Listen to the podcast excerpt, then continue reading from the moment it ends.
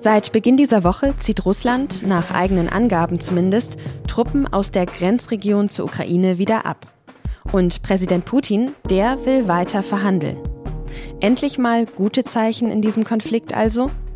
Darüber habe ich mit Claudia Major gesprochen. Sie ist Expertin für Sicherheitspolitik bei der Stiftung Wissenschaft und Politik.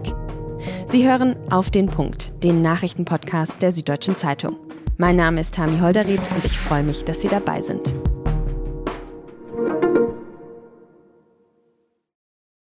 Bundeskanzler Olaf Scholz war gestern in Moskau und sein Besuch dort, der ist ein bisschen holprig gestartet. Wie auch schon der französische Präsident Macron wollte Scholz sich nämlich nicht von russischen Ärzten PCR testen lassen. Also hat stattdessen die deutsche Botschaftsmedizinerin den Test direkt nach der Landung in der Regierungsmaschine durchgeführt. Der russische Präsident Putin, der vertraut aber wohl auch nur den eigenen Ärzten. Deshalb wurde Scholz dann, wie schon Macron, beim Treffen mit Putin auf Corona-Abstand gehalten. Sechs Meter voneinander entfernt, an einem absurd langen weißen Tisch, haben die beiden dann knapp vier Stunden miteinander gesprochen.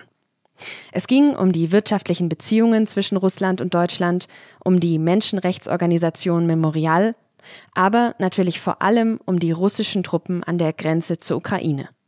Bei der Pressekonferenz nach dem Gespräch sagt Scholz dann das hier. So schwierig und ernst die derzeitige Lage auch scheint, ich weigere mich, sie als aussichtslos zu beschreiben.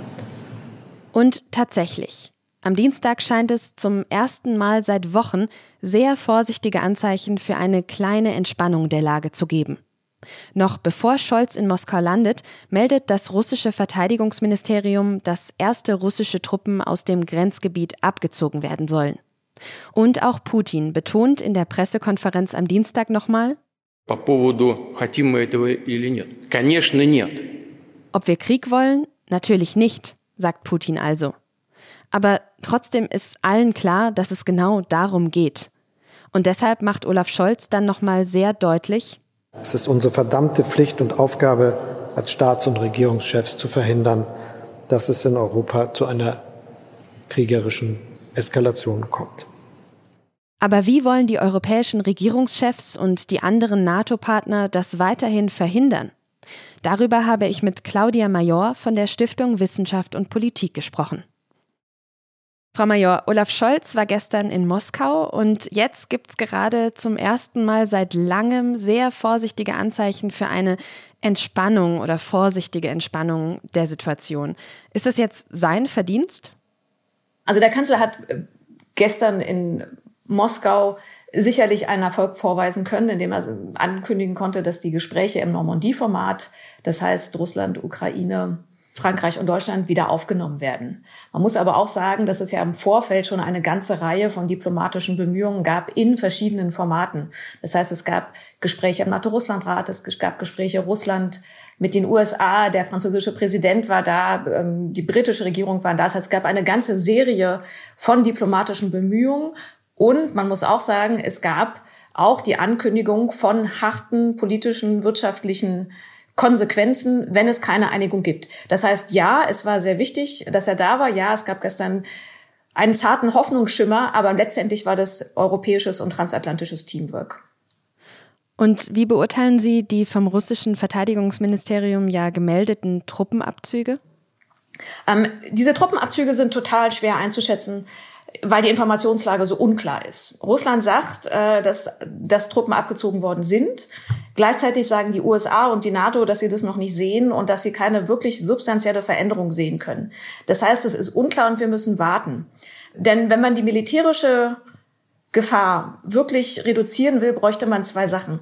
Das heißt, man bräuchte erstens einen substanziellen und auch nachprüfbaren, verifizierbaren Abzug. Mhm. Und zweitens muss man das politische Problem lösen, das ja erst zu dieser Drohkulisse geführt hat. Denn Moskau hat ja versucht, seine politischen Forderungen mit militärischer Macht zu untermauern. Das heißt, wenn man diese politische Frage, das politische Problem dahinter nicht gelöst hat, kann man davon ausgehen, dass dieser militärische Druck schnell wieder kommen kann.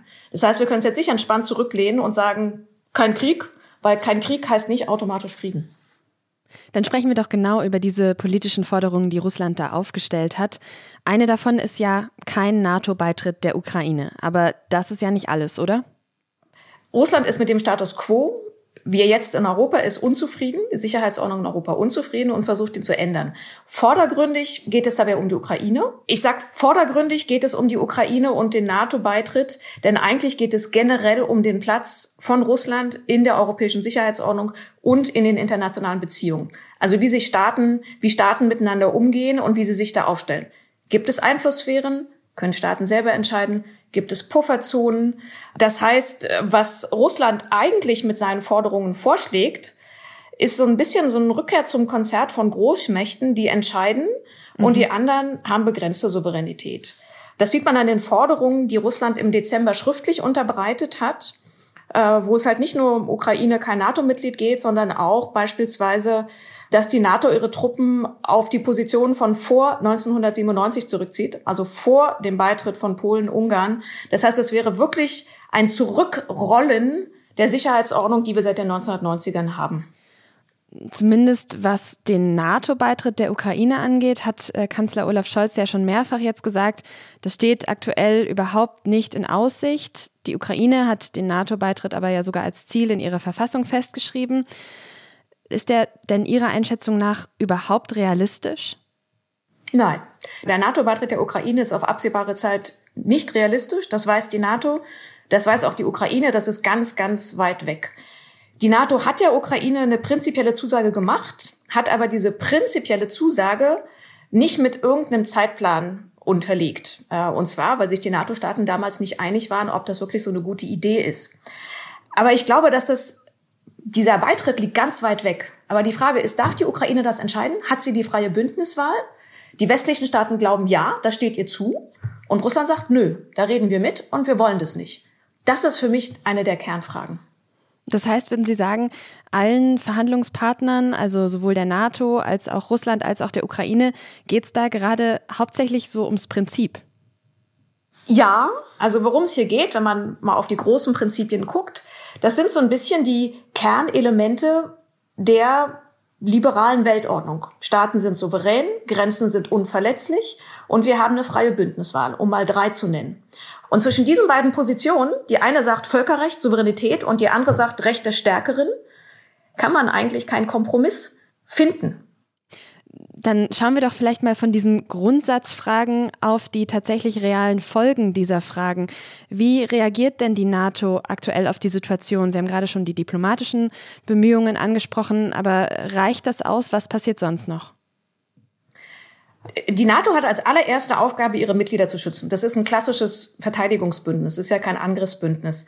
Und was wir gesehen haben in den letzten Wochen war genau das. Das war der Schutz der NATO-Mitglieder, vor allen Dingen die, die nah an Russland sind, die äh, teilweise eine direkte Grenze haben. Dieser Schutz hieß in den letzten Wochen höhere Alarmbereitschaft beispielsweise, mehr Beobachtung, mehr Air Policing, also mehr Luftüberwachung, mehr, mehr Seeüberwachung, mehr Gespräche, größere Koordination. Aber das nochmal, das sind alles defensive Aktivitäten, weil die primäre Aufgabe ist, den Schutz der Mitglieder zu sichern. Ähm, und das betrifft halt die NATO-Staaten. Und es betrifft nicht die Ukraine, eben weil sie kein NATO-Mitglied ist. Deshalb würde sie so gerne rein in dieses Bündnis. Dann schauen wir doch noch auf den NATO-Bündnispartner USA. US-Präsident Joe Biden hat erst vor ein paar Stunden in einer TV-Ansprache Putin nochmal eindringlich vor einem Angriff der Ukraine gewarnt. Er scheint also keine große Entspannung zu sehen. Welche Rolle spielen die USA denn aktuell in diesem Konflikt? Ähm, die USA spielen eine große Rolle in diesem Konflikt. Sie haben sich sehr stark mit den Europäern abgesprochen, sind geeint mit den Europäern aufgetreten, um diese Frage der Sicherheitsordnung zu verteidigen, die wir schon angesprochen haben. Also diese übergeordnete Frage, nach welchen Regeln organisieren wir in Europa die Sicherheitsordnung und die Zusammenarbeit von Staaten. Und da gibt es Kernelemente, auf die sich Russland, die USA und die Europäer geeinigt haben. Freibündniswahl, Unverlässlichkeit von Grenzen, Souveränität. Und deshalb ist es auch im Interesse der Amerikaner, diese Ordnung, diese Ideen zu verteidigen, nicht nur in Europa, sondern wir haben ja noch eine übergeordnete internationale Ebene. Das betrifft ja die gesamten internationalen Beziehungen, beispielsweise auch mit Blick auf China. Das heißt, wir haben so ein bisschen in Europa die kleinere Frage äh, und auf der internationalen Ebene die größere Frage, wie sich verschiedene Weltordnungen zueinander verhalten, wie sich Demokratien und Autokratien miteinander verhalten.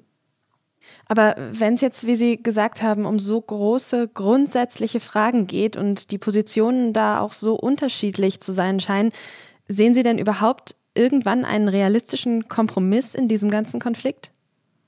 Also ich glaube, da muss man sich auch ehrlich machen. Man muss sagen, es wird in diesem Konflikt keine schnelle, einfache, klare Lösung geben.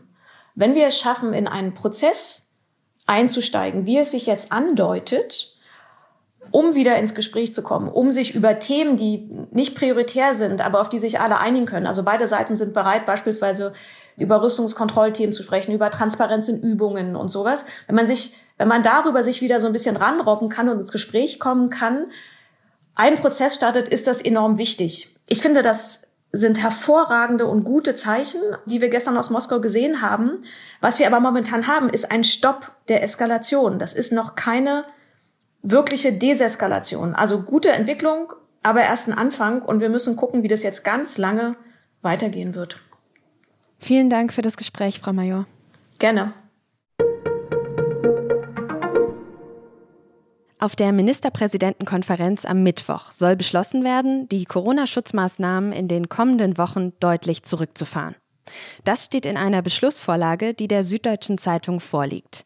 Die Lockerungen sollen in drei Schritten passieren. Zuerst soll es für private Treffen keine Beschränkungen mehr geben, allerdings nur für geimpfte und Genesene. Die 2G-Regel im Einzelhandel, die soll wegfallen. In einem zweiten Schritt soll dann die Gastronomie wieder unter der 3G-Regel öffnen können. Auch Clubs machen auf, aber nur für Genesene und Geimpfte mit tagesaktuellem Test oder mit Booster. Und im letzten Schritt sollen dann alle sogenannten tiefgreifenderen Schutzmaßnahmen entfallen auch die verpflichtenden Homeoffice-Regeln. Die Maskenpflicht in öffentlichen Innenräumen, wie zum Beispiel in Supermärkten, die bleibt aber bestehen. Der Europäische Gerichtshof hat entschieden, dass der sogenannte Rechtsstaatsmechanismus rechtens ist. Damit kann die EU-Kommission Mitgliedstaaten Geld vorenthalten, die gegen rechtsstaatliche Prinzipien verstoßen. Geklagt hatten Polen und Ungarn. Beide Länder stehen in der Kritik, ihre Rechtsstaatlichkeit immer weiter auszuhöhlen.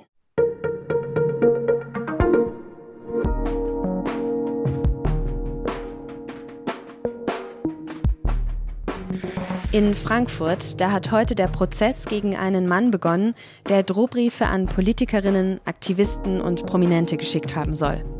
Er hatte seine Schreiben mit NSU 2.0 unterzeichnet, in Anspielung auf die rechtsextreme Terrorzelle Nationalsozialistischer Untergrund. Viele gehen aber davon aus, dass der Angeklagte nicht alleine gehandelt haben kann. Meine Kollegin Annette Ramelsberger, die hat sich gefragt, warum sich eigentlich kaum jemand für die möglichen Mittäter zu interessieren scheint. Ihren Text dazu, den verlinke ich in den Show Notes. Aktuelles zum Prozess finden Sie aber natürlich auch immer auf sz.de. Redaktionsschluss für Auf den Punkt war 16 Uhr. Produziert hat diese Sendung Jakob Arno. Vielen Dank fürs Zuhören und bis morgen.